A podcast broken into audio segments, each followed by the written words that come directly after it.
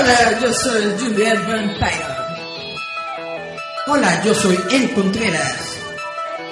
Y nosotros somos Giant Metal Roboto.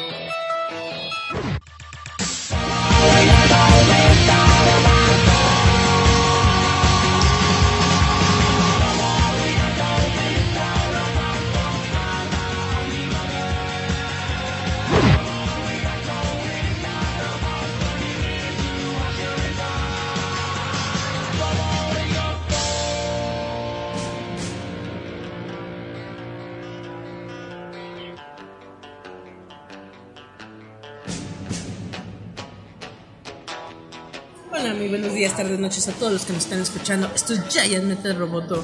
Ahora no está Charlie para decir, soy show mágico, cómico, musical, más mágico que cómico que musical, o algo así, dice Charlie. Solo estamos, yo como siempre me presento, Julio Vampiro, y la cosa de uno, de un metro cinco. Hoy es más chiquito, un metro cinco, porque así como, como Cristo tenía Pedro que lo, eh, que lo negó y Judas que lo vendió. Yo tengo a Eric, el tangananica mayor. Salud, Eric.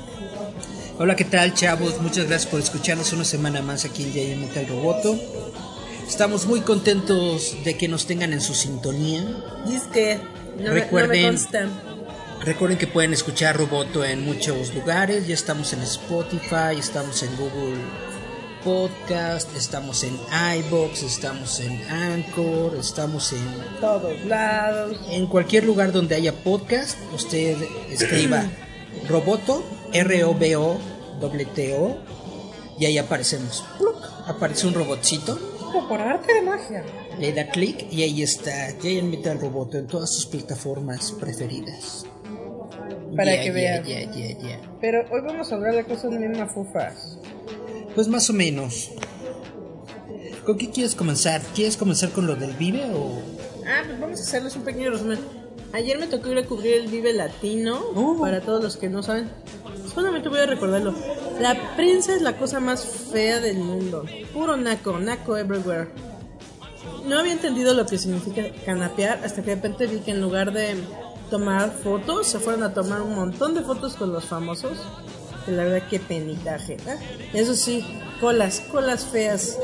Señoras, si usted tiene un cuerpo de tamal mal amarrado, así como que la panza de embarazo de 8 meses, unas patitas de pollo, no se ponga así licras tipo pantalón de piel porque se ve horrible y yo no quería ver sus colas aquí en mi cara porque decían las sillas no se paren las sillas y aquí hicieron todos se te paran las sillas y yo tuve que ver colas feas y detestables la verdad La bronca con muchos de estos eventos es de que se meten medios emergentes, gente que nada más tiene No su paginita, ética. su blog o su... Ay, no tienen o sea, ética la Exactamente. neta. No tienen conocimientos de periodismo, no tienen una ética periodista, simplemente como tú dices, quieren ir a tomarse la foto muchos de ellos nada más van a ver qué sacan, nada más a ver si los acreditan al concierto, nada más a sacarse fotos con los famosos y párale de contar. No van realmente a realizar la labor periodística, a es- conseguir es muy- la información. muy triste. Pero algo bueno que a mí me gustó fue que el Vive, a pesar de que a lo mejor a mucha gente no le gusta, o a lo mejor sí le gusta, Pues fíjate que es un fenómeno muy raro porque mucha gente habla mal del Vive Latino, pero nada más es la conferencia de prensa y se, se atasca Ah, sí. al montón. Nada más se anuncian los conciertos y todo el mundo quiere, quiere ir y llegarle. acreditarse y No, todo. y, y es, por ejemplo, algo que a mí me gustó fue de que pusieron en, en el escenario, porque estuvimos en el escenario donde se van a presentar todas esas bandas donde han estado desde Morrissey, Soda Stereo, Korn y a quien se les ocurra. Ahí fue donde yo sé de la conferencia. La conferencia estuvo, estuvo china, estuvo amena. Eh, decoraron con todos los carteles del Vive Latino desde que empezó, así alrededor. Tenemos- Del 1 al 20. Sí, teníamos todos los carteles. Eh, tuvieron los videos desde los invitados donde estaban saludando. Estuvo desde todo lo que iba a hacer. Y es un poquito lo que dije. Algo bonito que va a haber en el Vive es de cierta forma emotivo porque es la despedida del grupo Liquids. Alguien se acuerde de su canción, la única que tuvo Mi Patito de Hule. Mi patito de hule. Que salía Ludwika Paleta. No, en no el, me acuerdo, la En el verdad. video. Eh, se despide después de tantos años estar en la onda musical. Nos dice goodbye everybody. Bye bye. Ya dijeron de plano que no, que no se puede. No, que ya se, que se despiden con este concierto. Y otra cosa también muy emotiva es que van a presentar, que van precisamente Santa Sabina, Rita Guerrero, para todos los que conocen este amendo medio de arcot, ¿no? medio de arquetín de México. Eh, Santa Sabina fue uno de los grupos, ¿no? De, siempre ver ahí en estas ondas góticas de arquetonas. Se muere Rita Guerrero, ahora sí está ahí también lo de músico, afíliese al IMSS, uno nunca sabe. Muere Rita Guerrero y tras bastante tiempo, pues Poncho, que es uno de los miembros, le hizo ahí un pequeño homenaje haciendo un documental que se va a presentar precisamente en el Vive Latino. Para todos los que no lo habían eh, mientras estuvo dando vueltas, ahí va a estar presente en una carpa que va a estar ahí, creo que es de ambulante. Y va a haber igual varios documentales para los que les gusta el cine, para los que no. Va a haber también, eh, creo que es primera vez, el stand comedy. Va a haber una carpa de comedia. Es la segunda vez, desde el año pasado pusieron eso. Para que todos los que les guste, a lo mejor mientras no está la banda que a ustedes les gusta, se vayan a dar una vuelta. En todos los eh, bueno, van a ser tienditas, unas carpitas. Pueden irse a ver ahí un pequeño filme que no vieron, algo así súper raro, Va a haber exposiciones, va a haber lucha libre. Y también va a estar esto de el stand comedy. Va, obviamente, pues uno conocidísimo es el Diablito. Que está. ¿Tuviste el Diablito cuando entrevistó a Raven? Se fue a una TNT. La verdad, no tengo ni idea de quién es. Un viejo Ese cote va a estar ahí en esta carpa que no me acuerdo su Bueno, chistes que tienen. Se me olvidó el nombre. Es como digo, va a estar muy chido, va a estar Cornelio. Ah, mucho no se presentaba Corn en un festival de acá. Mm, Cornelio, el dragoncito de Reino Aventura. No, Corn, pues yo siempre digo Cornelio. Va a estar también ahí y para toda la gente que le guste, un montón de bandas. Va a haber incluso hasta charanga, como ven. ¡Órales! Va a haber ahí también. Es la boda. Va a, estar muy variado. Creo que es algo que a lo mejor a la gente no le gusta porque el Vive siempre era rockero. Para todos los sonideros que están buscando un nuevo repertorio, vayan al Vive. Se diversificó y eso está chido. Porque ya es como una pachanga entre abuelitos, la, la chaviza y la momisa. Qué padre. Porque, literal, o sea, los que empezaron con el Vive ya no tienen 20 años, ni tienen 15, ya tienen 40 o más. Los que antes yo me acuerdo que se quejaban que porque ya no era barato, esos van a ir la verdad está en el escenario es bastante... Em, ¿Cómo se podría decir? Imponente, o sea, ver todo alrededor. Bueno, por lo menos a mí me, gustó esa experiencia. A los de prensa no, porque soy una bola de nada. Pero hay que recordarles, vayan a Vive Latino, se va a poner chido para que vayan a ver bandas padres, no tan padres. Y sobre todo a disfrutar de la música porque es el festival más longevo internacionalmente reconocido que tiene la Ciudad de México. ¿Qué te pasó? Literalmente. Pues nada más estaba yo aquí sacando el cartel para decirles que va a ser el 16-17 de marzo de 2019. Va a ser obviamente en donde siempre ha sido, en el Foro Sol. Y pues se va a poner chido. Sí.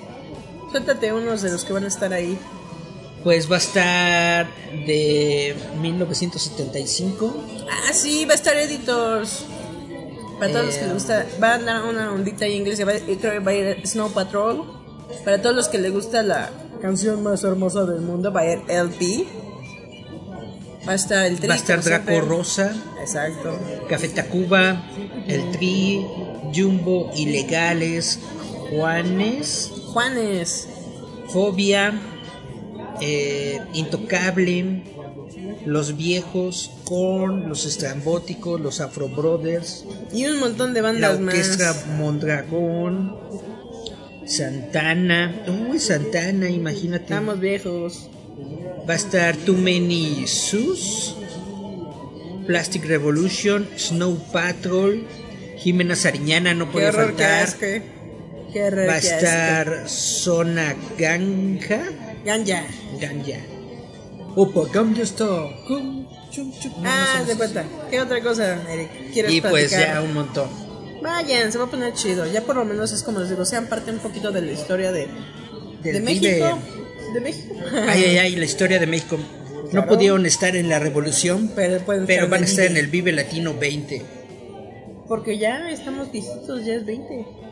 ¿Cómo le hace? No, no me sale. Bueno, ya. Eh, en otras noticias, así mero, esa es la señal del Vive Latino. Nada más que no tengo que ponerlo al revés. Exactamente. Así, mira. Te- Así mero como le está ens- enseñando Julieta, es la señal, El Chuntaro Style. la Vive señal. ¿Qué otra cosa, Mary? Pues ¿Qué vas a pa- platicar resulta que te iba a platicar. ¿Has visto sobre la película de Shazam? Shazam. ¿Qué pasa con el este Levin? Pues eh, sacaron un nuevo tráiler en donde se muestra eh, la entrada de la cueva donde está el maguito Sonrix Ajá. y aparecen las estatuas de los siete pecados capitales, ¿no? Chan, chan, chan, Estos son los villanos que sí existen dentro de la historia de Shazam. En algún momento se dice de que, de hecho, la esencia de estos pecados capitales están atrapados dentro de esas estatuas. Y uno pensaría que nada más es un cameo, ¿no? Algo bonito que aparece dentro de la película. Pero resulta que no. Resulta que ha confirmado el director que van a aparecer los siete pecados capitales dentro de la película. Es Ah. decir, ellos van a ser villanos dentro de la película junto con Tadeus Silvana. Que de hecho, dentro de los cómics, Tadeus toma su fuerza de Black Adam, que es el villano de, Ah, de Shazam. De ahí toma su magia. Uh, pues resulta que en la versión de la película, Silvana va a tomar su magia de los siete pecados capitales. Órale. Entonces van a aparecer los siete pecados capitales y Silvana. Va a haber ocho villanos en esta película. Chavitos. Que tiene que destruir Shazam con sus Shazam Powers. Y eso sin contar que a lo mejor sale el cameo de, de La Roca como, como Black, Black Adam. ¿El camión de la roca como Black Adam? Sí, lo que pasa es que La Roca está eh, firmado para hacer a Black Adam desde hace como 10 años, un onda No así, netamente. Entonces él va a ser el villano, pero no va a ser el villano de esta película, Ujú. dicen. Dice que. A lo mejor va a ser el villano de la secuela, o a lo mejor sacan primero su propia película de Black Adam antes de meterlo contra Shazam. Aunque hay muchos rumores que dicen que a lo mejor va a haber un cameo o algo Ustedes así no lo saben, pero de fondo está escuchando a, a. Prince. El principeso. Pues así mero. ¿Qué otra cosa? Resulta que. eh, ¿Conoces DC Comics? A veces. Pues resulta que DC Comics ahorita está en reestructuración. Están tratando de. ¿Están matando buitres o cómo? Pues están tratando de ver qué onda con el mercado editorial dentro de los cómics en Estados Unidos. De hace unos meses se dio la noticia de que DC Comics estaba recortando sus títulos, ya iba a sacar muchos menos historias cada mes y ahorita se está dando la noticia de que va a haber una reestructuración y están recortando al 3% de su de su personal que básicamente según este artículo son nada más 7 personas, ¿no? Ajá. Pero 7 personas son 7 personas. Parece que pues va a mantener a Dan Didio y a Jim Lee Ajá. dentro de la rama editorial. Parece que van a dividirlo en tres departamentos, que es el departamento editorial, departamento de producción y departamento de manufactura. Y todas las ondas de mercadotecnia se van a pasar directamente a Warner Brothers, a Warner Brothers. Consumer Products. Entonces, pues básicamente es eso. La noticia es de que DC Comics está viendo qué onda con los cómics. Está viendo cómo hacer negocios, Desde siempre. cómo sacarle lana, cómo sacarle juguito a sus películas y todo esto. Y pues hay una reestructuración. Sad. ¿Esto cómo va a afectar a tus cómics? Pues no los va a afectar en nada, pues porque van a seguir saliendo. Pero van a salir ahora menos cómics que antes. Ja, qué Había una, unos, unos sitios web muy amarillistas Siempre hay sitios. que estaban diciendo, ¿no? Creo que era el Bleeding, Bleeding Cool, Ajá. Que estaba diciendo, DC Comics va a dejar de publicar y que no sé qué. Pero pues no, simple y sencillamente está sacando menos títulos porque para qué saca cómics que nos están vendiendo, ¿no? Es lo que decimos. Es completamente normal y es algo que de hecho todas las editoriales hacen desde hace mucho tiempo. Recortar lo que no sirve y se quedan con lo que sí. Obviamente también esa jugada de sacar como 20 títulos de Batman Ujú. no ha pegado tanto. Entonces lo van a recortar nada más a 4 o 5 o algo así. Es lo que decimos. ¿Qué Pues- otra cosa tenemos? Vámonos a nuestro primer corte pulita. ¿No es su primer cumple? ¿Ya? Ya. ¿Tan rápido? Así ¿Qué mero. ¿Qué sad? Eric pidió esta canción. Ajá.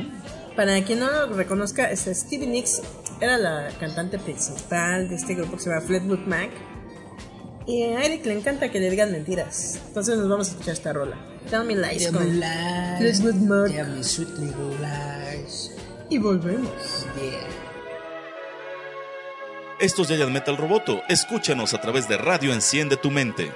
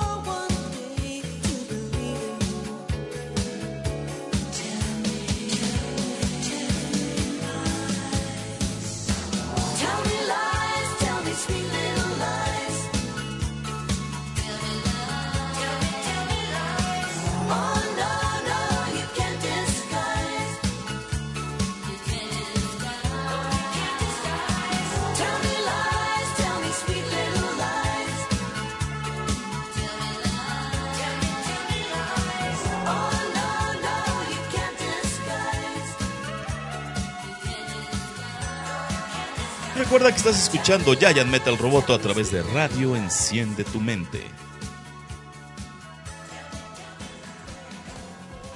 Y volvemos a Giant Metal Roboto, su show cómico, musical y demás alegorías. Pero sobre todo aquí andamos. ¿Te quieres echar la guerra tan ganánica de una vez? O que quieres platicar de otras cosas, porque la guerra tanganica se va a poner buena. Yo digo que eso es lo estelar de la noche. Voy a hacer enojar a Eric. Y ¿O Eric quieres, va- ¿O quieres ya No, comenzarlo? no, pues si traes este, más, más apuntes. Ay, no les dije, ya no investigué lo de One Piece. Se Pues- les fue la onda. Yo la verdad no conseguí ninguna información de que se iba a cancelar One Piece. No lo, no lo chequeé así, wow. Pero en las, en las, Ay, a ver, ya se conectó. en las fuentes que busqué no decía nada de que, de que se iba a cancelar One Piece. Pero según yo había visto que ya había Oda dicho que ya va a haber un final, final ya no van a salir. Sí, horas. pero es que en agosto-septiembre de este año Oda dijo que iba a haber un final de One Piece, sí, pero no ahorita, porque su historia apenas va a la mitad. Es que no manches, nos vamos a volver viejitos y Oda va a seguir con sus cochinadas. Él dijo que ya tiene pensado cómo va a ser el final de One Piece, sí, sí dijo eso, Qué triste. pero dijo que todavía faltaba mucho tiempo para llegar a ese final. Y bueno, eh, continuando con las ondas musicales, ¿recuerdas a la banda Wizard? ¿Sí conoces la banda sí, Wizard? Wizard, sí. Pues resulta que así de improviso, de sorpresa y sin avisarle a nadie sacó un nuevo álbum. Ah, Y es un nuevo álbum que está compuesto de puros covers.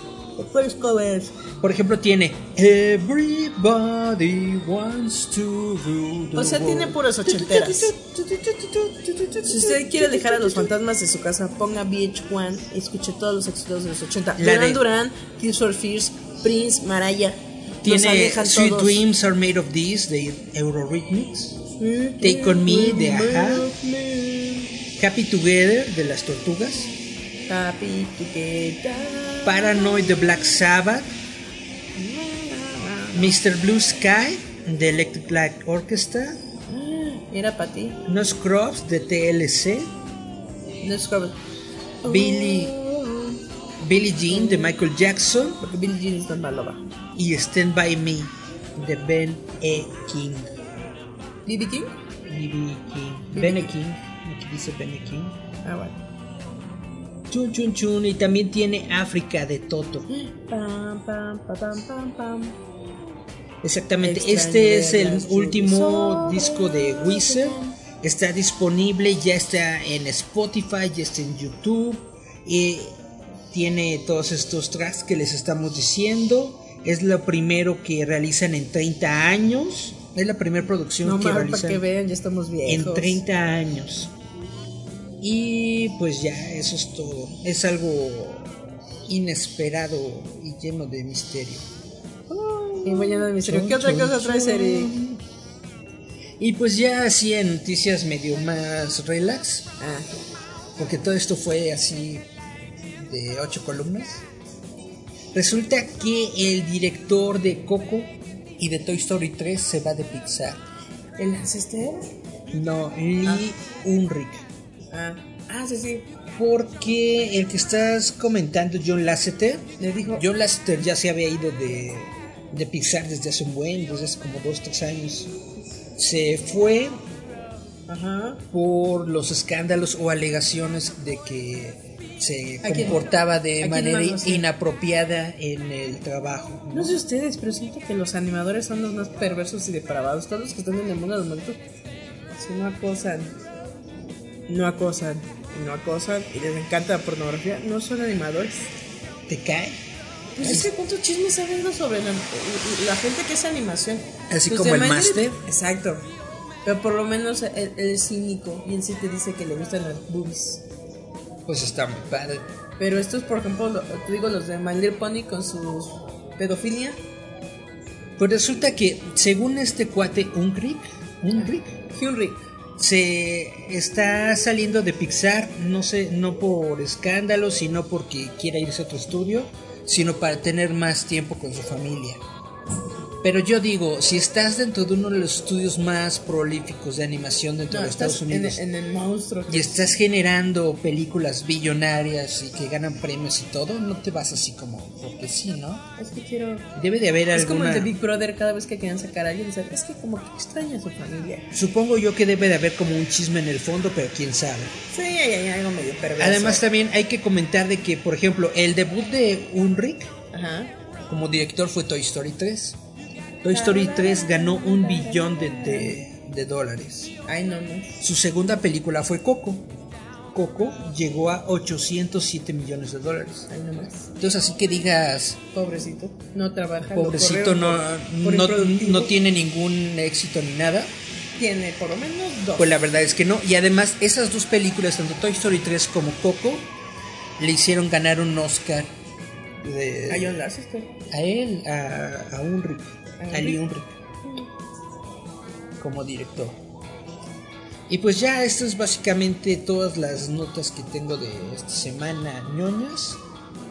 Poquitas. ñoño. Chafa, ya vienen las notas más chafas que tiene Eric. Pues es que no había, no había mucho más que contar en esta semana. Prácticamente todo lo chido ya lo platicamos, lo de Spider-Man, Far From Home y todo eso. Fue la Ay, me habían dicho que, que, que se nos olvidó una película. Ah, déjame me. ¿Qué película se nos olvidó? Aquaman. No, no, de Aquamomoa ya dijimos que le faltó ser más machote. Si hablamos de Aquaman, hablamos de. No sé, de, de, de, de, ¿Qué hubo? A fin de año solamente Spider-Man, ¿no? Está bien bonita, pueden a ver. Spider-Man Ah, Far From se, se va, ¿Se estrenó o se va a estrenar la de cómo entrenar a tu dragón 3? Ah, ¿cómo entrenar a tu dragón 3? Tienes toda la razón. ¿Ya lo fuiste a ver? No, no la he visto a ver. Chafa. No, no fui requerido a, las, a la función de prensa. Algo que sí, yo sí quiero. ¿Has visto el palomero que van a dar? Está bien bonito ese chimuelo, le abres la boca y tienes los palomeros. No, no lo he visto, pero dentro del em, boletín de prensa que nos dieron va a haber como una especie de experiencia 3D, Ajá. Que se hace cuenta una pantallota así como semi curva, en donde vas a vivir la experiencia de montar a- Al al chi- chimuelo. Esta experiencia va a estar en algunas eh, plazas comerciales, va a estar en Plaza Universidad, va a estar en Plaza Carso, si no estoy equivocado, y así en algunas de sus placitas más fifis de la Ciudad de México Que la verdad va a estar para bien poder triste. vivir la experiencia. Porque Así como pasó con Massinger Z, es el adiós a, a Hippo y Chimuelo. quién sabe. Sí, Fíjate porque- que yo me di cuenta específicamente de que en los materiales de prensa de Cómo entrenar a tu dragón no dicen esta es la última parte. Pero dicen, dicen esta es la secuela, esta es la continuación. Pero también hay que tomar en cuenta que las películas no se parecen nada a los libros. No, porque aquí le faltó de la isla de los piratas. No se parecen en nada. Todavía pueden seguir adaptando los libros. Pero es un bonito de adiós, porque al final, ¿no? Te cuentan por qué los dragones no están en nuestro mundo y se van. Pero yo digo, yo digo que no va a ser la última película de, de Cómo entrenar a tu dragón. Yo digo que ahorita Illumination, ¿sí es Illumination? Creo. Bueno, Creo. DreamWorks, el, el estudio que está haciendo Cómo entrenar a tu dragón ahorita, yo creo que está viendo que es su única minita de oro animada que tiene y no la va a dejar soltar ¿Quién así. sabe, Héctor? ¿Qué, ¿Qué pasó con Shrek? Que Hicieron como, como ocho películas de Shrek y ahorita están pensando en un remake. ¿Por qué? Porque no tienen nada más, no tienen nada más que Cuando hacer. pueden hacer la historia No tienen nada más que vender. Exactamente. Deberían contratar a Julieta para que Julieta haga una nueva historia Hicieran la historia de mi vida. sobre la historia de su vida. Saluda Y- a mi hombre, El máster dice... que aquí anda. Acá andamos. Ah, sí, es cierto. Hola, máster, ¿cómo le va? A Eric, dile de cosas. Que guachicolero que no sé qué. Guachicoleo. Eric, Eric no roba guachicol. Una, porque le da pereza ir. Dos, porque pereza. Y tres, como. ¿Cómo pa' qué? Yo ni coche tengo. Oye, que estaban todos ahí enojados porque a su Yoli Dayalitzi andaban. ¿Qué? La nominaron al Oscar. Así es. No, bueno, eh, básicamente es de estas controversias que existen dentro de las redes sociales, sobre todo en Facebook yo lo veo mucho, de que la gente se cree crítico de cine, pero nada más así porque dice, no me gustó, ¿no? Eric no te uno. dicen, no, no te dicen realmente unas bases, una fuente, por qué no te gustó, qué es lo que está mal, nada más, no me gustó y como no me gustó es una porquería. Y entonces eh, lo que ha sucedido con la película de Roma es que muchas personas se están quejando porque, que porque es de, de clase alta y de que porque trata de una chacha y que no sé qué y que bla bla. Y netamente yo creo que son circunstancias que no tienen absolutamente nada que ver con la historia y no ¿tú tienen la nada viste? que ver con la película. La verdad no la he visto Ah, entonces, ¿cómo dices? No tiene que ver con la historia. porque he leído las reseñas. Ah, ya ves, Y entonces además, no netamente, está muy jodido si tú piensas que solamente la clase alta puede tener este pues ayudantes domésticas. Yo en ningún momento de mi vida he sido rico, en ningún momento he tenido dinero y Solo por lo se- menos Solo te compran todo lo de Star Wars. y por lo menos como el 70% de mi vida ha habido una persona haciendo el- las tareas domésticas de la casa. Eres tú mismo. Ah, no es es, es algo completamente normal y que existe dentro de nuestra sociedad y que existe desde hace muchos, muchos, muchos, muchos años. Ahora también esta película no está encontrando el hilo negro de nada, pero pues yo digo de que si a mucha gente le gustó y si de hecho está siendo considerada para premios y todo, pues a lo mejor tiene algo que ofrecer. No solamente juzgarla por su no, por eso no la puedo juzgar, porque no la he visto. Yo solamente digo que esa pobre morra que disfrute lo que tenga ahorita porque en dos años dudo que alguien la recuerde. Ahora, esta es una tendencia que sí existe mucho dentro de Hollywood. No sé si tú te acuerdas de la película esta en la que estuvo Tom Hanks, que era de unos piratas eh, que asaltaban un barco y lo tomaban de rehén. Y uno de los piratas era un negrito, creo somalí, una cosa así. Y, y- y lo nominaron al Oscar por su actuación y todo esto. Creo que hasta ganó el Oscar, si no, si no estoy muy equivocado y al final desapareció por completo de los reflectores. Es como esta tendencia que tiene Hollywood de tratar de ser incluyentes, dándole nominaciones a actores de otras nacionalidades o que pues se ven diferentes al americano normal, pero yo siento que nada más lo hacen así porque sí. Yo digo que esta pobre morra en dos años se acuerde pues, de que disfrute. ¿Sabes por qué? Porque no es actriz. Y hay algo que le pasó a Lupita Nyong'o. Le dijeron, te va a pasar. ¿Y sabes qué es Lupita Nyong'o? Venga, y yo soy actriz. No, pero Lupita Nyong'o desde desde el principio fue actriz y de hecho su No, pero el su trato- gran el, el el gran debut que le dieron. el gran debut actoral de Lupita Nyong'o fue en una película de Quentin Tarantino en donde se demostró que era muy buena actriz entonces básicamente no es No, pero yo digo que. Cualquier cosa. Acuérdate que le hicieron también sus fiestas en la Vogue y cosas con la princesa negra y todo pero eso. Lupita Nyong'o sí se lo merece bueno no digo No. que esta no se lo merezca pero No, pero yo creo que me refiero es de que ella por lo menos les demostró. Yo sí voy a ser actriz, no nada más la cosita ahí que te gusta observar. Y está morrando, nomás es, mírenla. pues Ya. quién sabe no conocemos su- sus planes de vida no sabemos si ya tiene ella que sí, y le va a seguir. No sabemos si ya tiene propuestas en puerta y cosas así. Lo que sí es de que si va a buscar una carrera actoral, Que vaya a Star Wars. que lo haga en Hollywood, que lo haga en Estados Unidos. Porque aquí en México netamente a lo más que va a aspirar es a ser este, villana o secundaria de telenovela y como para qué, ¿no? Ah, yo pensé que ibas a decir, va a salir ahí en. ¿Cómo se llama? El Canal 11 presentando a la orquesta y. No, no, no, no, no. Aquí en México no, no hay ese tipo de oportunidades. Lo único, lo más grande que hay en México son las telenovelas. Y guácala, pues como para qué. Si realmente se va a meter a actuación, ojalá la haga, pero la haga en Hollywood. Ahí sí le van a dar papeles. Como Meisa González. Probablemente la van a tener catalogada solamente en un nicho pequeño, pero tiene más oportunidades de sobresalir allá que acá. Pues ya no, eso es lo que dice. Pues eso es lo que yo digo. Hay muchas sorpresas dentro de los premios Óscares. Bueno, ni, ni tan Los sorpresas. vas a ver como siempre, ¿eh? Obviamente, yo ¿Vas a siempre veo los, los premios Óscares. Son de mis premios favoritos. Hay mucha gente que le está apostando a Black Panther. Netamente no creo que Black Panther vaya a ganar nada. Yo creo que metieron a Black Panther en los premios, tanto en los Golden Globes como en los premios de la Academia, por el fenómeno cultural que fue en Estados Unidos, que fue realmente una película que pues que movió a la comunidad negra a ir a las salas de cine y llenarlas y ir varias veces y hablar de ella y Perdón. etcétera, etcétera. Wakanda Forever.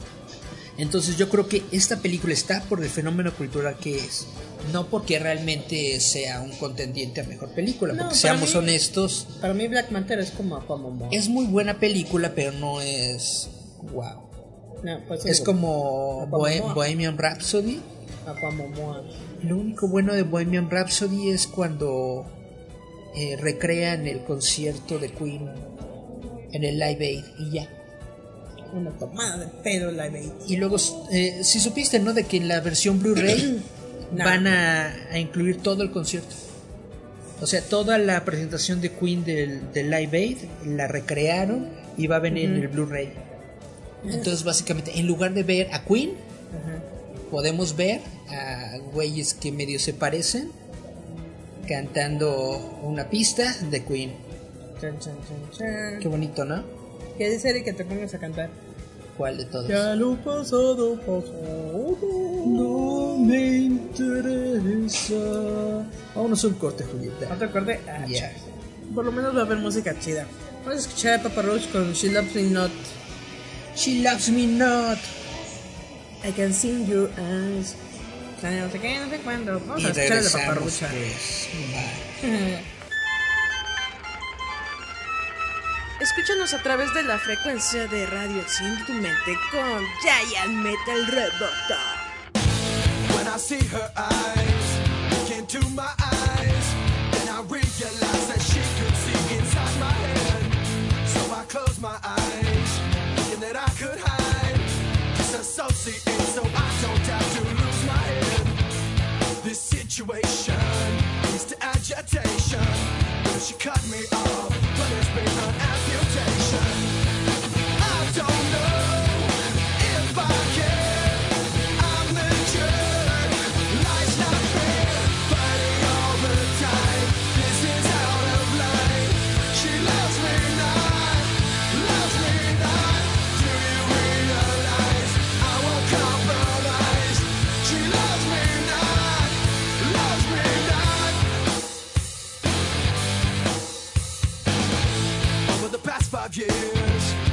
shed my tears.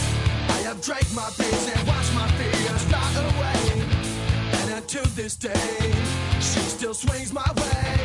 But it's sad to say, sometimes she says she loves me not. But I hesitate to tell her I hate this relationship. I walked out today, this is over.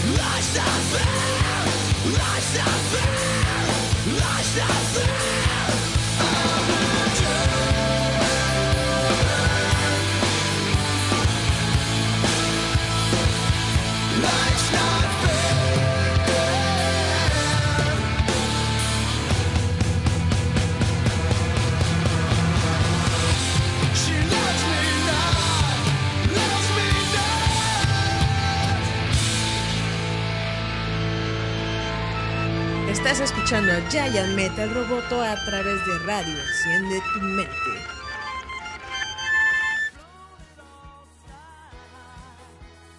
Y volvemos a Giant Metal Roboto.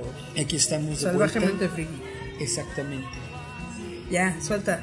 Pues ya lo vamos Viene a lo puerco. Ah, Es aquí cuando Daniel se va a desconectar porque vamos a hablar de puras cosas jotolonas. Exactamente.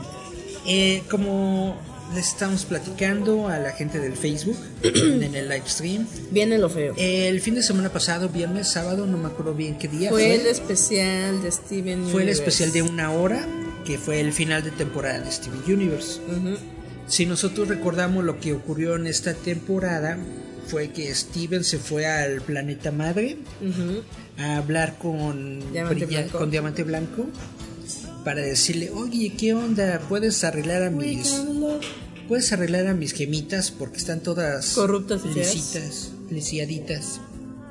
Se mezclaron como en la Y plastilina. pues él, él se sintió como Heidi y dijo, "Ah, necesidad. "A- a- a- ayuda a mi amiga lisiada. Y resulta, pero resulta que, que Diamante Blanco estaba así, como que muy, muy desapegada. De hecho, estaban diciendo que era el villano ideal de Steven Universe, porque Steven Universe todo lo arregla hablando, conversando con la demás gente, siendo empático. Y el diamante blanco tenía una barrera completamente, ¿no? Enfrente de ella, no, no dejaba que hablara, que dijera y que nada. Y pues en este especial de una hora vimos cómo todas las, las gemas se unen, literalmente, para poder destruir el... Ya vimos a, la- a- a todas las naves de los diamantes unidas formar un robot gigante. Vemos a las gemas de cristal cómo lo, de, cómo lo detienen, con el único objetivo de que Steven llegue a la cabeza y pueda hablar con el diamante blanco. Yo te sigo, ¿eh? Porque yo voy a estar en tu contra, así que... Ahora bien, dentro de la historia de...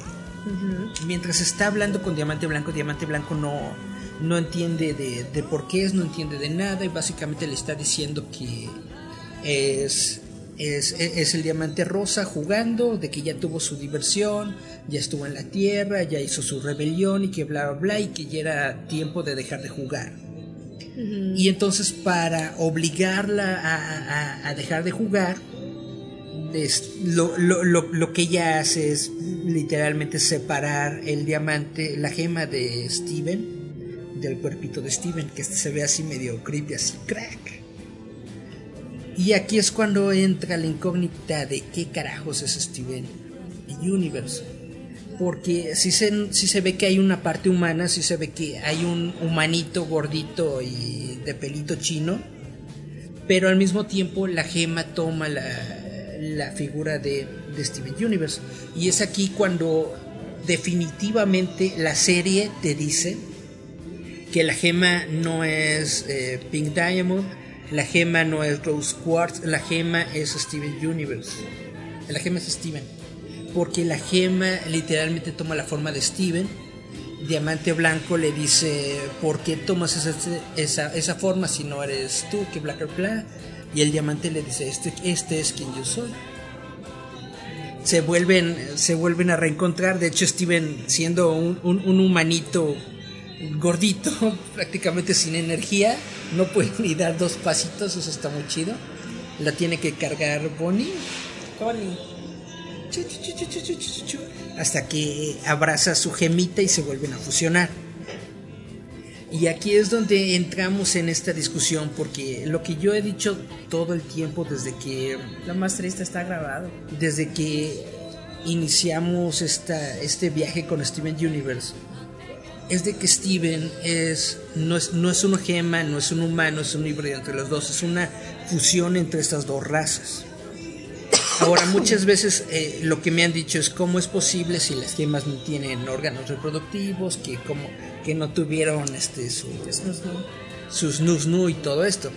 Pero dentro de este episodio nos explican cómo es que se crean las gemas. Las gemas en el mundo natural se trata de ¿Cremas? La- las gemas Ah. en el mundo natural, en el mundo en el que vivimos, se trata de concentraciones de agua que tienen minerales. Esta, esta agua con minerales se filtra dentro del subsuelo y poco a poco va creando sedimentos. Estos sedimentos se convierten en las gemas. En la historia de Steven Universe estamos viendo que los diamantes de hecho entran a unas cámaras para sudar y todo el sudor que ellas producen es lo que se injerta dentro de las de como jeringuitas que llevan a cada uno de los planetas para insertarse dentro del subsuelo y para poder generar gemas. Entonces básicamente los fluidos de los diamantes crean vida. Ya habíamos visto que las lágrimas de Steven pueden revivir a una persona. La saliva de Steven puede curar a una persona, pero aquí de hecho cuando lo vemos sudar, tiene una gotita de sudor recorriendo su, su- cachetito gordito y cae encima de, un, de una piedrita, de un pebble, y, el, y la piedrita eh, adquiere vida. Y esta es una vida completamente diferente a la que había creado Steven en la Tierra, porque en, en la Tierra creó vida orgánica a partir de semillas. Y aquí creó vida inorgánica a partir de su sudor, netamente sobre un objeto inorgánico. Entonces, ¿cómo se creó Steven?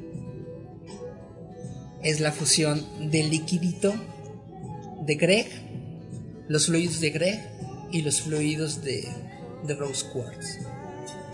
Ese es el origen de Steven Universe. Esa es toda mi teoría. Entonces, Steven es, es, un, es, es un humano real. Eh, eh, Steven fue gestado de forma natural, de forma real, como un, como un bebé humano.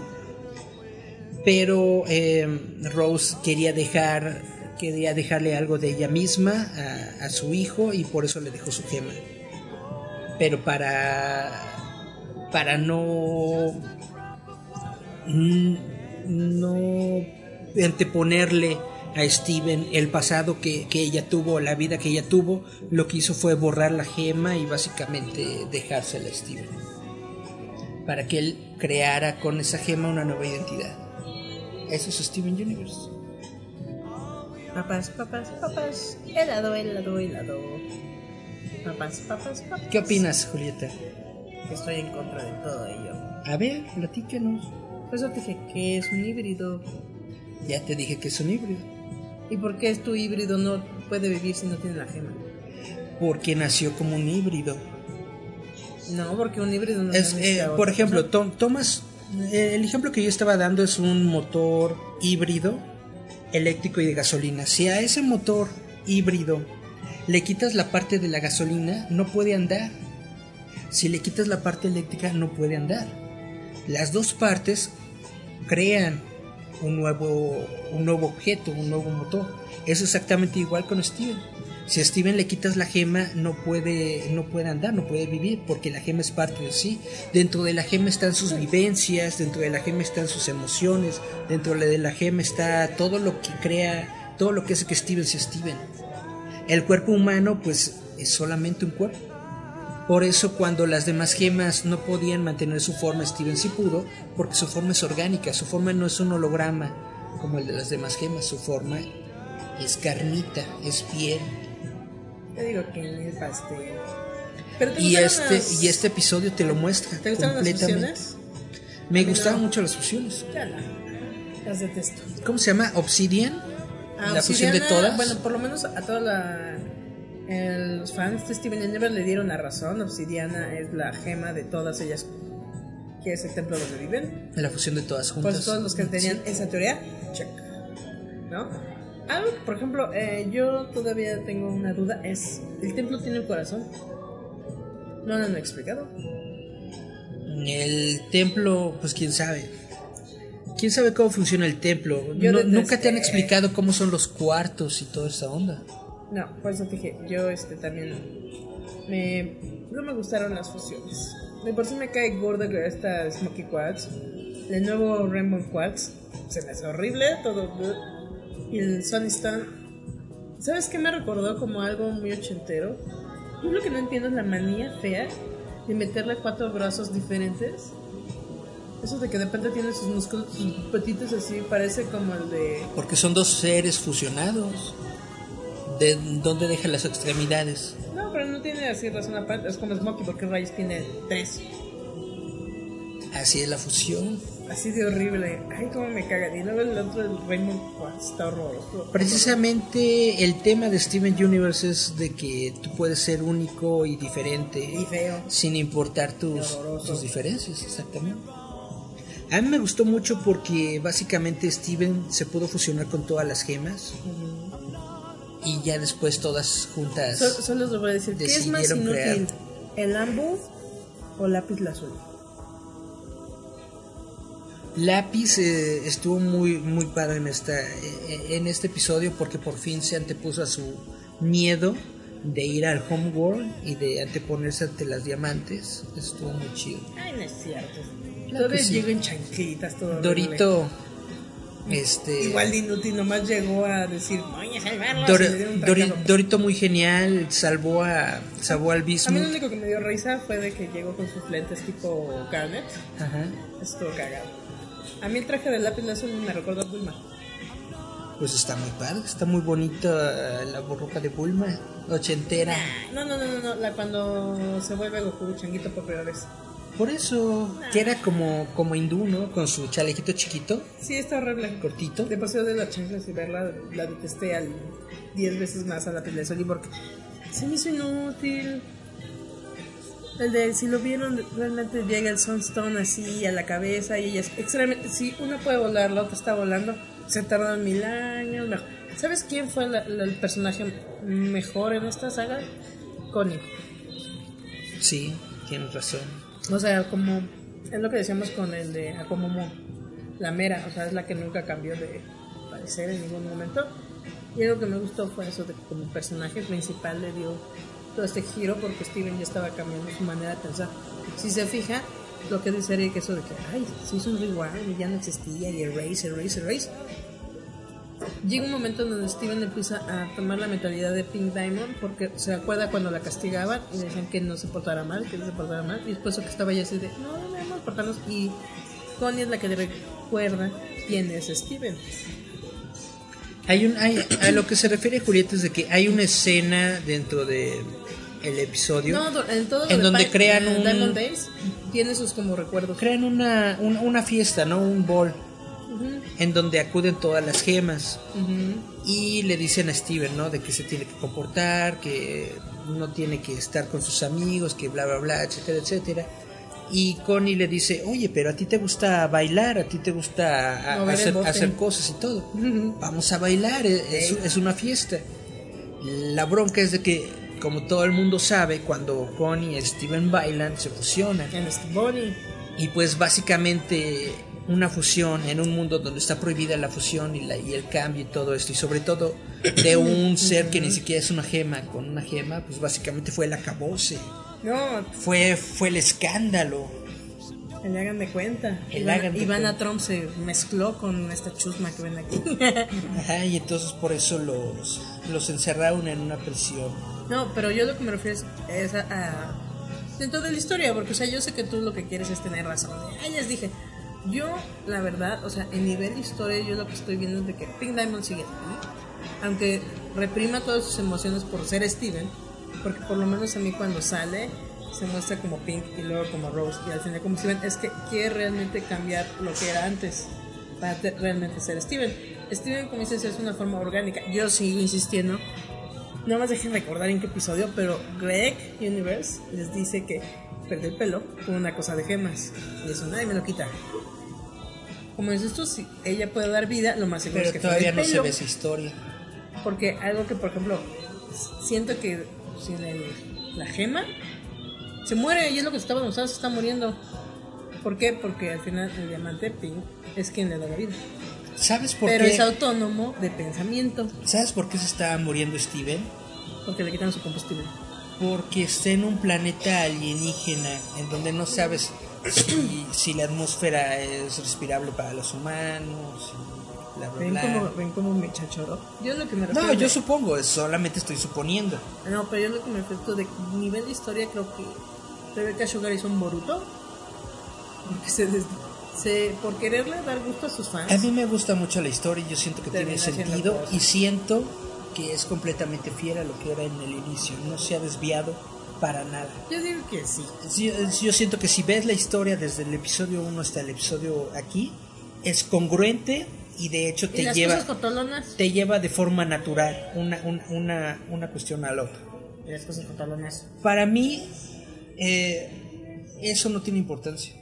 A mí sí. Para mí, el- la, la identificación sexual o afectiva de las personas no tiene ninguna importancia. No importa lo, lo que les guste y lo que no les guste. A mí, ¿sabes Simple y sencillamente es parte de su No, ser mí ¿sabes por qué me y de su forma castró eso? de vida y se acabó. Me, ¿Sabes por qué me castró esas cosas todas lenchas? Como dice el inocente de Charlie. Nada tiene que ver eso dentro de la historia. Cuando la historia no me representa el amor. Sí tiene que ver No precisamente, lenchismo. precisamente por el amor, No porque te das cuenta, te das cuenta de que todos tienen sentimientos por, pero no por todos. y no es necesariamente una relación eh, física, no es necesariamente una relación sexual, es simple y sencillamente cariño y amor y apreciación de uno por el otro. Ya ven, por eso les digo que no me gusta conversar con Eric porque siempre dice, "Niña, no voy a tener razón". No estoy diciendo que tengo razón, puedo estar completamente equivocado, pero para mí, en mi opinión y en mi punto de vista de la historia, es completamente congruente y, para, y al menos para mí, eh, las cuestiones de, de orientación sexual de los personajes y de las personas y de todo eso, para mí no, no importa. No, a mí, sí, no a mí se me hace detestable porque es una historia de niños. ¿Qué tiene que ver los dos ahí? Como Eric que dice que ya se imagina que los fluidos y que no sé qué. Cuando realmente tienes que entender que Es que- Quartz quería ser alguien mejor, porque es lo que les digo si ven bien el capítulo. Quieres ser siempre, una persona libre. siempre que yo te estoy hablando de los orígenes de, de Steven, tú te vas a eso, te vas a las relaciones sexuales y de cómo pudo y de cómo pudo crearse Steven. Yo me burlo por de eso, ti por eso. por eso te estoy dando la teoría de los de los fluidos. Guaca, la verdad. Yo nomás, yo, yo lo que pienso es de que en base a la greña del, del de hecho hay una Greg y crearon Steven, pero como esa cosa no tenía vida, decidió que tenía que meterle su pequeña gema para vivir. Y pues ya nos vamos a un corte. Despídete, Eric. Nos vamos. Ah, ya nos vamos, ya voy. Entonces vamos a escuchar esta canción, es del ya muerto Chester Bennington. Vamos a escuchar esto de Linkin Park One Step Closer, de su primer disco, Teoría Híbrida. Órale. Vamos a escuchar a Linkin Park. Eh, eh, eh, eh. Esto es Metal Roboto. Escúchanos a través de Radio Enciende tu Mente.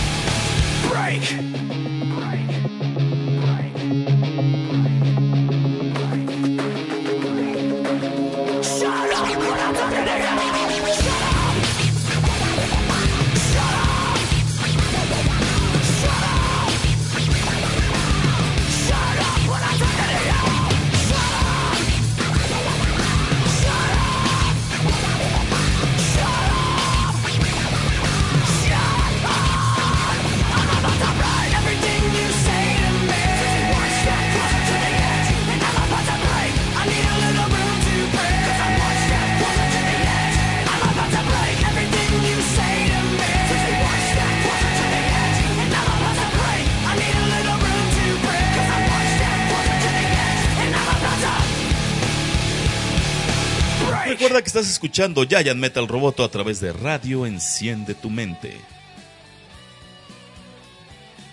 Y volvemos a Giant Metal Roboto, su programa cómico, mágico, musical, friki, audiencia loca. Ay, miren, se escucha a, a, lo lejos las B de Michael Jackson.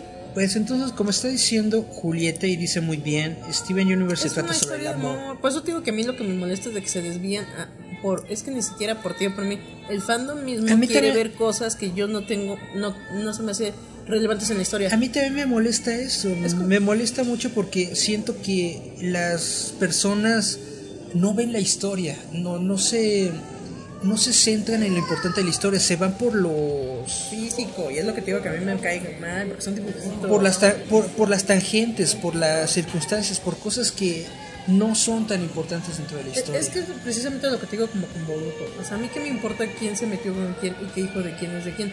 La historia es la historia de unos ninjas, sus poderes y lo que realmente quieren para su mundo ninja. Y cuando se ponen, ay, pero ¿cuándo fue su noche de bodas? A mí que me importa, yo quiero ver que se den duro y tupido, ¿no? Y es precisamente eh, con Steven. eh, sí, para mí Steven Universe es una historia relacionada con el amor y el ser tú mismo y ser libre. No, pues te digo, si andan de lenchas eso es irrelevante. Tú lo que quieres ver es la amistad, los procesos de cómo es la aceptación, porque al- uno de los personajes que mejor te lo explican a la gente que tiene depresión, eso es Amatista. Hasta que ella descubre que ella es sí misma y no hay otra como ella, es cuando entra en la aceptación y mejora su autoestima. Y se va viendo incluso eh, en forma de pelear.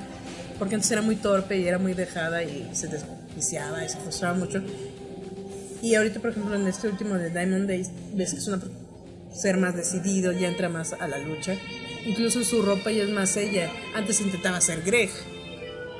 Y si te fijas, hasta el cabello le cambiaron y ya era más corto. O sea, eso es a lo que me refiero. Es como un mensaje de autoaceptación que a veces me, me molesta que se desvíen. ¿Y por qué no se dan besos? Hasta, a- hasta con la misma Perla, porque Perla fue creada para servir. Y llega un momento en el que Perla sí sirve a Steven y todo lo que tú quieras, pero no lo hace Pero porque autónoma. esa fuera su función, sino lo hace porque realmente se preocupa por Steven, realmente se, se preocupa por, por Rose, realmente lo hace porque quiere. Pues lo que voy. Los mensajes son bonitos porque se desvían en sus cochinadas perversas. Mm, eso no. Lo repito, ese, ese, ese tipo de situaciones no me interesan a mí, no, no, no son constructivas en una. en ver de qué trata de la historia y hacia dónde va y todo esto. Sí, pero eso es a lo que me refiero. A mí lo que me gustó ver al final fue de cómo te manejan la perfección que no existe. De cómo el querer ser perfecto te daña a ti. Y eso, está bonito. eso es algo muy genial cuando el diamante blanco se da cuenta de que no es perfecto. Siente vergüenza. Es que si te fijas es un... Miren esto, el himno. Así exactamente. Pero eso es lo que refiero. Te hablan de cosas de autoestima. y, Por ejemplo, te digo, los diamantes, si te fijas, es una perfección que nadie puede alcanzar porque al final te hacen infeliz. Y, y la, te explican también que ellos tienen como una especie de programa que si los haces pensar de una manera libre, se descomponen. Y eso es lo que pasa al diamante blanco. Termina por descomponerse. O sea, si te fijas, cuando empiezas a sentir vergüenza, es cuando hay, hay una teoría de los fans que de cierta forma siento que a lo mejor tienen razón. Ah, porque dicen que cuando Diamante les explica a ellos de que se quitó los errores que tenía, exponen que a lo mejor como es, eh, les, es la luz, se fue fragmentando. Y Es que parte no es una teoría de fans, te lo dice en el episodio. En el episodio te dice Diamante Blanco de que para alcanzar la perfección ella se separó de lo que no necesitaba. Y lo que no amarillo, necesitaba era amarillo, azul rosa. y rosa. Prácticamente el diamante rosa era la parte de ella de la que precisamente se avergonzaba. Por eso es rosa. Y ese es precisamente el, el meollo del asunto cuando ella comienza a ponerse rosa y cuando el edificio empieza a poner rosa dice, ¿por qué se está poniendo rosa? Se supone que yo ya soy perfecto y ya no tengo estos sentimientos. Eso es lo bonito, es, el mensaje de aceptación. Exactamente. Entonces, cuando todos los diamantes se juntan, es básicamente volver a ser uno. Mm, pero ahora todas las partes tienen su propia personalidad y su propia identidad. Eso es lo que digo. Creo que lo bonito es que algo también que en los franceses he visto que andan poniendo es de que todos creen que era el final. No, ese final de temporada viene en agosto, creo. La película. Viene la película, pues aquí el, el episodio se termina y luego lo inicia el tráiler de la película. Y de eso viene lo que sería la última temporada, que es por lo que... Y ya viene la última temporada, que es la temporada 6. Y yo digo que ahí van a explicar los pelos del Greg, porque todavía faltan muchas cosas que hacer. Todavía falta mucho por explicar, sí. Entonces digo, uno son los pelos del Greg. A mí me dice- Otra cosa es este la relación de Sadie y este Lars. Que se quedó como en de veremos. Eso fue lo último que, eso fue lo único que no me gustó de esa temporada. Que nos muestran a Lars en el espacio siendo pirata espacial y yendo en de contra de- del imperio de las gemitas y todo esto. Y ya te lo dejan de decir por un buen. Y aparte Se concentran en la historia de Steven, que yo creo que también tiene, ¿Por qué? tiene que ver con las con los fans que se estaban quejando de que había muchas historias que no eran de Steven. Supongo que es por eso. Pero pues nos quitan ver las aventuras en el espacio de Lars. Pero eso, eso es a lo que yo me refiero. Todavía faltan muchos. Es como algo que a mí me gustó es cuando Lars encuentra a León y se quedan viendo así como. Hola. Ah, porque aparte ya también los franceses dicen el cofrecito de Rose. Ese no lo han abierto. ¿Qué tendrá adentro? Va a tener adentro el cabello de, De Greg. de Greg. Es que nadie me cree, pero sí, el Greg dice mismo que perdió su pelo en una cosa de gemas y por eso ya no se mete en las cosas de gemas. Sí, pero yo lo tomé como que le dio estrés, ¿no? No, porque dice que ahí perdió el pelo, o sea, Por el estrés. Pero yo siento que, bueno, yo en ese momento pensé que se lo habían quemado. Pero dije, nah. Porque lo que pasa es que si te quemas el cabello vuelve a crecer. No, si te quemas todo el cuero cabelludo no vuelve a crecer ahí nada. ¿Y por qué no tiene una marquita o algo? Por eso es a lo que me refiero. Todavía hay muchos misterios dentro de Steven Universe. O sea, es una muy buena historia. Y van a ver que, que- que yo voy a tener razón al final y todo el mundo me cría loca y van a decir que no. Y fue- es por ejemplo lo que dicen que a lo mejor todo termina siendo un sueño. No, no, no, no creo que... Rebecca Sugar es muy fiel a su historia, no creo que nunca haría algo como eso. Como historia, eh, Hora de Aventura que termina siendo un, un extraño rewind de todas sus... ¿Cómo se dice? Eh, ¿Aventuras? No. ¿Cómo se dice? Que te- dicen que siempre van a ser unas reencarnaciones eternas. Exactamente. Digo, chafón, chafón. Pero pues te lo dijeron desde el principio. Que fin era la reencarnación del héroe legendario de no sé qué. Bueno, no desde el principio, como desde la mitad de la historia te lo Sí, dijeron. porque en toda la primera temporada era pura historia lela. Era aventura por aventura. Ya después llegó un momento en el que te quisieron explicar el mundo.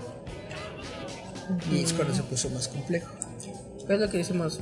Para todos los que no les gusta este Universe, échenle una ojeada, está bonita. Sí tenemos esas cosas medio jotolonas, pero la historia, o sea, el mensaje que te da la historia está muy bonito. Es muy buena historia, es muy buena animación, a mí me gusta mucho. Yo creo que es de lo mejor que hay ahorita en, en animación Que ahorita se vienen en nue- el mundo. nue- nuevas caricaturas que van a tener más o menos ese mismo toque, así como de historia adulta. Eso es lo que hay que ver, porque yo siento que en cuanto Cartoon Network vio que Hora de Aventura y Steven Universe estaban pegando, decidieron entrarle ese mame de hacer más historias de ese tipo. Y creo que al menos los trailers que he visto de nuevas animaciones de Cartoon Network se ven demasiado genéricas y construidas nada más así No, el del del infinito para obtener dinero. Hay que verla, tengo que verla. Para ver si realmente tienen corazón y tienen Oye, razón de ser chisme. o nada más es Que cash Jerry grab. Miyazaki va a echarse otra película. Sí, ¿no sabías? Que con su hijo, dicen, se rumorea. No me acuerdo si es con su hijo, pero sí, eh, Miyazaki había anunciado su retiro hace como dos años. Y después resulta que el estudio Ghibli no puede existir sin Miyazaki. Y otros de los japonesitos que forman el estudio le dijeron, hey, regrese para hacer una última película. Eh, perdón. Y eso fue lo que, lo que ocurrió. Entonces, tú- Está haciendo una última, ¿Cuál última, última el película de que supone que ya es la última, última película de Miyazaki y según esto ya se va a, a retirar. ¿Sabes por qué regresó Miyazaki? Por el dinero. Porque tiene un nieto. ¿Sería nieto o bisnieto? Un nieto. ¿O es bisnieto? Bueno. Yo creo que debe ser bisnieto. Tiene, tiene, un net- tiene un nietecito. Tiene un engendrito por ahí en su familia. Y él dijo, he contado historias durante toda mi carrera que son para mí, de lo que a mí me gusta. de la guerra. y De la las muertes. aviación, de la guerra, de la pérdida de la, de la familia, de las personas y todo esto. Y nunca, Totoro. Sigo nunca, he, intentando entender Totoro. nunca he creado una historia Para niños. que sea para alguien más, para el disfrute de alguien más. Y entonces quiere su última película hacerla para su nieto. Eh, basada en ideas de su nieto, en conceptos de su nieto. Y eso va a ser básicamente su, su última obra. Explícame qué es Totoro. Creí que era algo bonito y esa cosa no se mueve. ¿Cómo que no es bonito? Claro que es bonito, es una historia muy bonita, Totoro. Se supone de que en Japón existen eh, seres que existen, que viven dentro de los bosques, que son los guardianes de los bosques, en todas las eh, zonas rurales. Totoro es uno de esos guardianes del bosque Que no hace nada más que. se encuentra con estos niños que están viviendo en una casa que precisamente se encuentra en los, en los bordes de un bosque y se hace amigo de ellos y los lleva en- por aventuras. ¿Cuáles aventuras? No les hacen ninguna aventura. ¿Cómo no? Los lleva a- a- con el con el gato bus, El gato bus no más las usa para irse y los para ayuda con su mamá. los ayuda a, a ver a, a la abuelita o la mamá que Yo estaba en pensé el que se movía, que hacía cosas, que, que, que hablaba. Solamente duerme y No, gruñe. no, no, no, no habla, es un fantasma. Es un fantasma, es un espíritu del bosque. Yo pensé que hacía cosas geniales. De hecho es un gato, es un gato gigante. ¿No es como un tejón? Es, Como un tejón ardilla. es un híbrido de diferentes animales. Porque tiene su pechito como tejón ardilla. ¿Ya Así es. Totoro. Totoro es una historia muy chida, muy padre, es una historia infantil que tiene que ver con la con el folclore japonés de, de las criaturas del bosque, de los sprites, estos chiquitos, bonitos, blanquitos que van por el, por el bosque. ¿Esos como conejitos? Son- ¿Cómo le dicen? Con- con- conejitos del polvo. Pero eso no es americano. Eso- son de Japón, los conejitos del polvo son de Japón. También No, no sé. aparecen en, en la otra película de Miyazaki, eh, ¿cómo se llama? No, más bien Eh, lo de... Chihiro. No, pero ahí son El viaje de Chihiro. bolsitas negras. Son, son las mismas Como criaturas. arañitas. Son las mismas criaturas en diferente diseño. Sí, continúa, yo te digo. Y pues ya, Miyazaki, el cine de Miyazaki es muy padre. Regresó. Ay, a mí se me hace hasta como aburrido, depresivo. Es como de donde habitan los monstruos. Esa. El libro es muy bueno, la película es una porquería porque es netamente hiperdepresiva, te hace hasta. Me, me pone mí de malas. te pone de malas, exactamente. Porque el niño es odioso. Es como el Babadook. El niño es odioso y es detestable. Babadook es muy buena película. Claro que no es malísima. Babadook es muy buena, es de las pocas películas Que me hacen reír. que me han dado miedo, yo creo que en la última década. ¿Por qué te da miedo el Babadook si es una cochinada? Está muy bien realizada. Lo único bonito es el libro del Babadook. Lo demás es una porquería. Tiene muy bonita cinematografía y el terror psicológico está muy bien empleado. De no ver la criatura, no saber si está infectándolos, de no saber si está afectando sus, sus mentes, si todo es un sueño o si es realmente algo físico. Pues es- al final es el papá muerto. ¿Sí?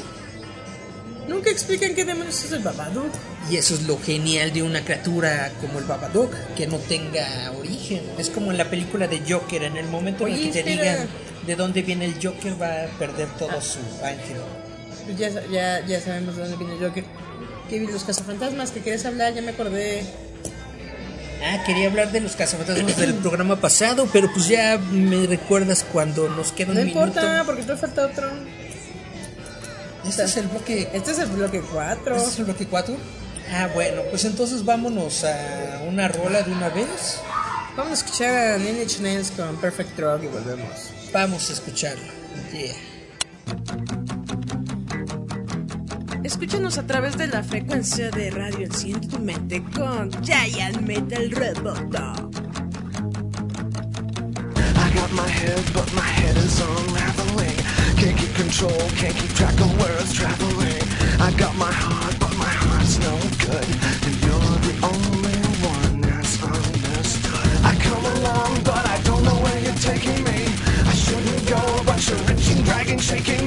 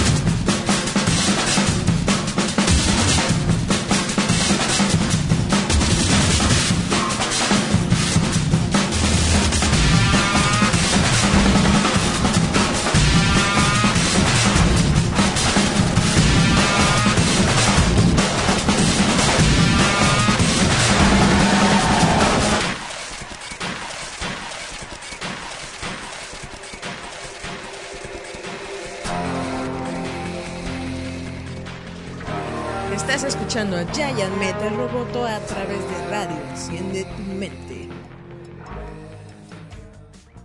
Y volvemos. Ahora sí, ya, aviéntate los cazafantasmas.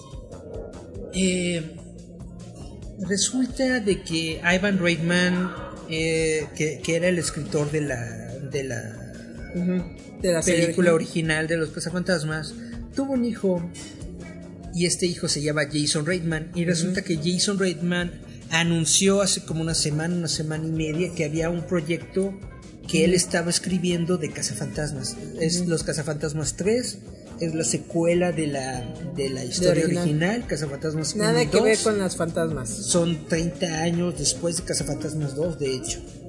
Y llegó como una sorpresa porque nadie lo esperaba, no había ningún anuncio, Nadie ni peso. nadie que estaba diciendo va a haber una película de los cazafantasmas. Ahora, En noviembre, diciembre, Dan Aykroyd, que es uno de los... eh, también es... eh, eh, él, fue uno de los escritores de la, de la primera película junto Que con... tenía un. Eso, eso yo lo supe después, que tenía un programa igual como tipo Misterios sin resolver. No sé. Él- Dan Aykroyd escribió la primera película junto con el actor que le hace de Egon, que no me acuerdo cómo se llama. Ellos crearon la primera película. Durante muchos años, prácticamente durante toda la década de los noventas, Dan Aykroyd estuvo duro y dale, ¿no? Ya vamos a hacer Cazafantasmas 3, ya tenemos el guion para Cazafantasmas 3, ya tenemos un director para Cazafantasmas 3 y nunca hizo nada. Sobre todo eh, ah, cuando inició el milenio, los años 2000, Dan Aykroyd dijo, ya ahora sí vamos a hacer Cazafantasmas 3 y en un movimiento que fue muy, muy público, muy controversial, llegó Bill Murray Les dijo. y dijo, no, nunca se va a realizar Cazafantasmas 3 porque yo no quiero participar en esa película. No me gusta el guion, no me gusta la dirección que están tomando y no tengo yo ninguna intención de regresar al universo de los Cazafantasmas. Y por eso nos Entonces básicamente eso le puso el la torre. clavo final en, la, en el ataúd de Cazafantasmas 3. Hasta eh, hace unos cuatro años, cuando se murió el, el actor que interpreta a Aegon. Que era el otro de los, como te había dicho, el segundo escritor de, de la película de los Cazafantasmas. Cuando él se murió, Le, le entró la culpa. no, lo que pasa es que hubo un montón de, de reacción de los fans. Empezaron a distribuir la película y empezaron a... En, en Twitter se volvió trending topic, cazafantasmas y todo esto, bla, bla, bla, bla, bla.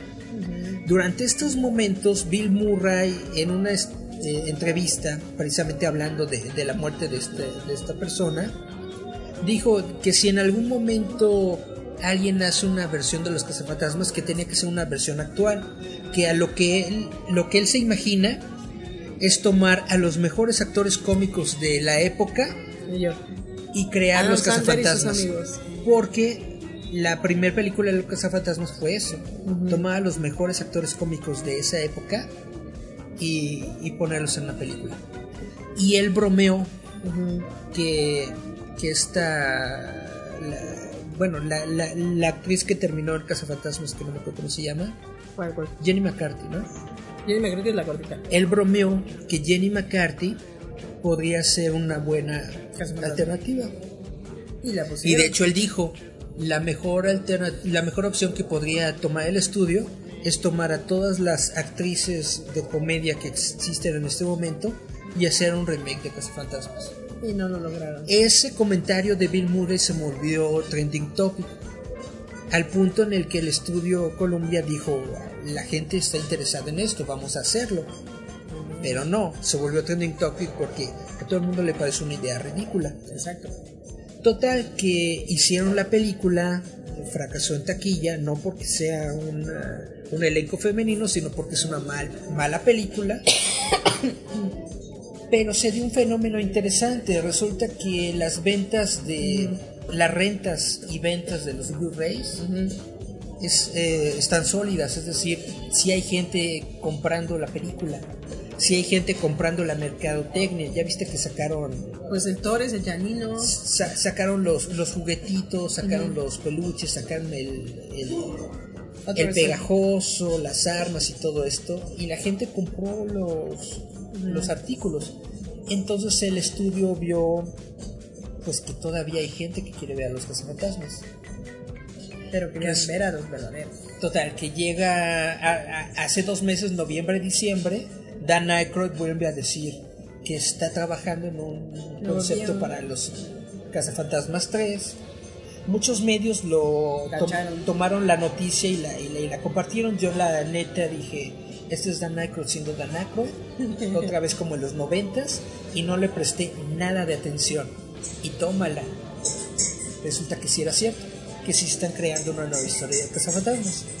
Ahora, lo que se sabe de esta Cazafantasmas 3 es de que va a ser con una nueva una nueva camada, una nueva generación. Van a ser niños. Y estos niños van a ser entrenados por un científico o por un agente Pues es la Nightcrawler que todavía sigue. Obviamente va a ser uno de los cazafantasmas. Por un evento paranormal que va a ocurrir en un, en un pueblito. Nada más que no tomen lo del popo porque se oye rodando. Entonces básicamente es como Stranger Things, Versión fantasma. versión cazafantasmas. Ay, yo pensé en ese niño odioso. Ya, eso es todo lo que quería decir de cazafantasmas. Te juro que Dan Aykroyd tenía un show en los 80s, 90 que era de fenómeno ovni. Haz de cuenta como tercer milenio. Y dicen que él encontró como ciertas cosas que estaba en el gobierno ocultando porque tenía, ya sabes, ¿no? Como que sus... A quien le encontraba las notas y dice que eh, encontró algo así medio truculento y que antes de que diera la nota, inmediatamente le cancelaron el programa. Algo como misterio sin resolver entonces, No, es que era más, era más del fenómeno ovni. más como Maussan. Sí, pero dicen que había encontrado algo así bien loco y que es que no me acuerdo bien, pero está en el, en el YouTube, donde él cuenta que se topó con un hombre de estos hombres de negro que nunca, nunca pensó que sí existían. Y en el momento en que él lo vio, vio a otro hombre de negro en otro coche y ese hombre jamás dio la vuelta en su auto. Y estuvo así bien cañangas ñangas y te explica que cuando él hace este movimiento de que ve el hombre acá y luego el otro que se da la vuelta, ya no existía ninguno de los dos, y donde él pensó. Entonces sí existen los hombres de negro y los viajes en el tiempo. Acto seguido, a los 5 minutos les dicen, tome, le está dando el productor, creo que era la ABC, y dice, ah, acabamos de cancelar tu programa. Y era porque iba a dar una notición algo así como de unos ovnis.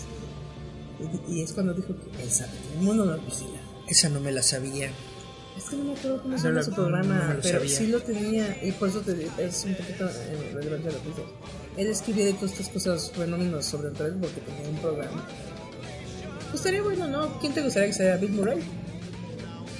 ¿Crees Pues, que salga? Porque ahora- le entró la culpa cuando se murió Lego, ¿no? Él exactamente le dio la culpa y por eso quiso retomarlo. Estaría bueno que, El, que, el- el- el actor negrito que le hace de Winston, que como gloria, ¿eh? no me acuerdo cómo se llama, le hicieron una entrevista en donde él dijo que todos los actores originales iban a regresar a la, a la película. Todos Pero-. Pero lo- ah, sí, todos los, los actores que, que siguen con vida, ¿no? Pero yo de nueva cuenta no le, no le creo mucho hasta que no sea una noticia oficial. Es nada más un rumor que está creando este, este actor. A lo mejor tiene toda la razón, a lo mejor sí es cierto que van a regresar todos los cazafantasmas, bueno, los tres que quedan. ¿Quién era Winston en la historia? ¿Eh? Era un... Winston era... No me acuerdo qué era, pero él es el único que no era científico No, de, era, de era- todos. ¿Era de funeraria o era así como un. ¿no? ¿Cómo se les dice janitor? Ajá, Un, un iluso, háganme cuenta. exactamente. Se topa con estos cuates, ¿no? Que estaban ahí experimentando y se les sale un mono, ¿no? Iban detrás de él. Sí, se supone que, que sí tenía estudios, o sea, sí había tenido un doctorado, una onda así, pero no había encontrado trabajo. No, pero es que era. Y había terminado de, de, de janitor, de... De- ahí. Sí. ¿Cómo se dice? Limpia... Limpiador. No me acuerdo cómo se dice. ¿no? Pero sí. Sí, pero se supone que era en broma, ¿no? Decir que eras científico nuclear y terminaste ahí de tapeador. Exactamente, exactamente. Sí, porque sí me acuerdo que hay una escena donde dicen prácticamente, no, tú eres el chofer, que dice, no, y que les resuelve una ecuación. Y "Ah". Y por eso se vuelven cazafantasmas. Exactamente. Porque el chiste es de que todos son científicos. Exactamente. Todo el, toda esta onda inició como un experimento científico. Oye, si tengo un gatito, le voy a poner Egon. Egon. Sí. Es un nombre como para gato. Ay, hay una serie, hay un anime ahorita muy padre que está saliendo que se llama Mi compañero de cuarto es un gato. Es el del gato maloso que habla. Ah, sí, es cierto. eh, la página que me diste de Android se tuvo que mudar. Sí, Solo les recuerdo a toda la gente del Facebook. Cuando estén pasando cosas en vivo y estén pasando cosas chidas, no reaccionen. Entre más caritas de me enfurece, tumban las páginas. Eso me pasó cuando estaba viendo Steven Universe. Estaba viendo en una página que se llama que, este, la tía Circonia. Y estaba yo muy feliz y muy contenta viendo el enlace en vivo. Y todos empezaron a poner sus caritas enojadas. Y ¿saben qué pasó? Tumbaron la maldita página. Seguramente alguien no reaccione. No, porque entre más caritas enojadas, el Facebook te lo pone como de, ¿qué, qué pasa aquí? ¿Qué están viendo? Que se están enojando todos y le tumbaron la página. Tuve que irme a la otra página de la tía Perla. La tía Perla. Hello. Tuve que pasar de página en página. No saben cuánto sufrí. Hasta que encontré y ya pude acabar de ver este- el, el Estebano. Yo lo vi en YouTube. Así pues yo lo vi en vivo. Es lo que digo, cuando estén viendo cosas en Facebook no reaccionen con caritas enojadas porque nos toman las malditas. Eso, eso es lo que dices tú, por ejemplo, de estos animes que están en vivo o están en televisión. No pongan caritas enojadas porque toman las páginas por su culpa. Y por eso luego ya no vemos de qué trata. Estaba viendo el, el que dijiste el anime este del chavito con el escudo. Que tiene como una niña ardillita. ¿Sí lo viste? Sí. Sí, que apenas van por el tercer episodio. Así es. Pero quiero acabar bien Naruto. Para poder entender todas las cosas. Sí, lo que pasa es que, como te platiqué en el programa pasado, eh, la chava esta lo traiciona. La ardillita. No, otra chava, la primera con la que hace su, su party, su, su grupo, lo traiciona y lo acusa de, de violación. Y entonces todo el mundo ya no quiere tener nada que ver con él y bla, bla, bla, etcétera, etcétera, ¿no? Entonces se aparece un tipo que vende esclavos. Y le dice el héroe del escudo. esclavos, esclavos, así. Le dice el héroe del escudo, ¿por qué voy a, a tomar un esclavo? Y le dice, un esclavo no te puede traicionar Porque es esclavo.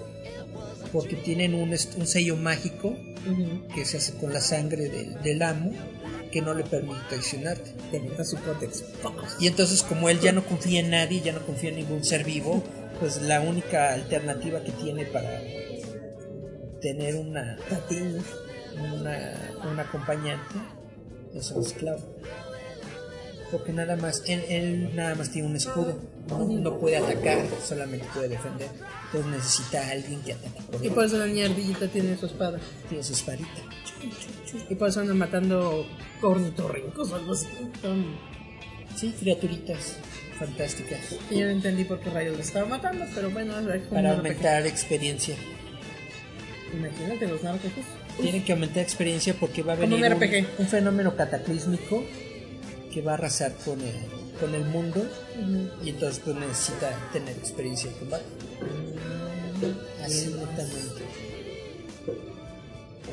Pues ya nos estamos acercando a los últimos minutos. Ahora sí, Ya, sí, ya nos vamos. comentarios finales, Julieta. En este vano universo. Pero no por sus cosas lenchas, sino por el mensaje bonito de autoaceptación, autorrespeto y amor propio. Lo demás, sale sobrando. Steven Universe es muy buena historia y es muy buena animación. Y échense otra vez el maratón de los casfantasmas. Hay, hay, hay, hay gente que, que, no, que no le da una oportunidad porque lo ve así todo muy rosa y muy X, bueno, muy, Lencho, dilo. muy para niños. Pero netamente yo siento que es una de las yo siento que es una de las historias más importantes que se están contando ahorita en la animación. Sí. Otra, otra recomendación de animación es el héroe del, del escudo. que lo pueden ver a través de Facebook en Andros. Lo pueden ver en Dandros, lo pueden ver en Crunchyroll. Hay, hay varias formas. Creo que hasta en YouTube también están los episodios. Y les recomiendo mucho que vean Cazafantasmas. Cazafantasmas 1 y 2. Abstenerse de la nueva versión de 2016. De las casfantasmas. Y esperemos que Cazafantasmas 3 le vaya bien. Que de hecho es un fenómeno interesante porque cuando compartí la nota de Cazafantasmas 3 en- de, de Roboto en otros grupos de Facebook, muchas reacciones negativas de que la gente no quiere ver Es un poco como Doctor Who. Cazafantasmas 3. Que por, porque ya se quedaron con la mala experiencia de la película pasada De y las sienten que la van a que la van a volver a joder, pero quién sabe. Uno nunca sabe, es como los Hay que darle chance.